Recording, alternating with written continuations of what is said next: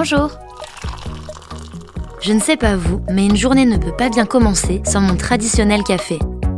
Incontournable des matins et meilleur ami pour certains, aujourd'hui, Viviane nous raconte sa petite histoire.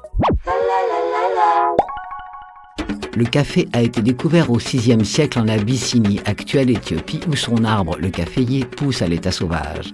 Il se dit qu'un berger nommé Kaldi aurait noté que ses chèvres étaient excitées après avoir mangé les fruits d'un arbuste.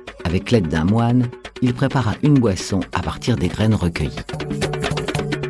Resté très longtemps secret, ce n'est qu'au XVe siècle que les musulmans introduisent le café dans le reste de leur territoire, et notamment en Turquie, où le premier café, Kivaan, ouvre en 1475 à Constantinople.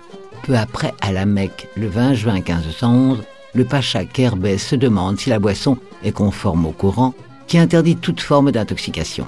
Il a été question d'un décret pour interdire la consommation de café, mais la popularité du produit pousse les autorités à annuler le décret.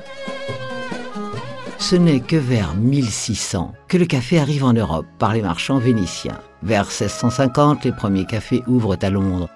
À Paris, le café Procope est le premier à ouvrir et en 1686, on y invente une nouvelle manière de le préparer, en faisant percoler de l'eau chaude dans le café retenu par un filtre.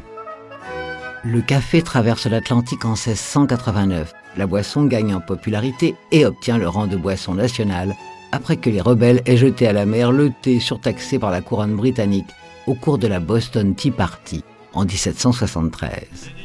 Au XIXe siècle, pour répondre à la demande, on invente des substituts au goût proche de celui du café, comme la racine de chicorée. Depuis, le café a séduit la planète et dans les années 1970, on voit apparaître le café dit latte. Bien plus qu'une simple noisette, la préparation de ce café est un art.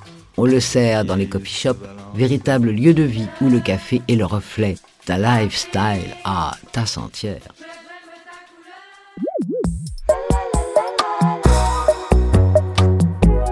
La Petite Histoire 2 est un podcast coproduit par TV Only et Initial Studio, adapté du magazine audiovisuel éponyme, produit par TV Only, Jean Monco et Séverin Delpont, imaginé et commenté par Viviane Blassel et écrit par Benjamin Doise sous la direction de Viviane Blassel. Production éditoriale, Sarah Koskiewicz et Louise Nguyen, assistée de Sidonie Cotier. Montage et musique, Johanna Lalonde. Avec les voix de Viviane Blassel et Louise Nguyen.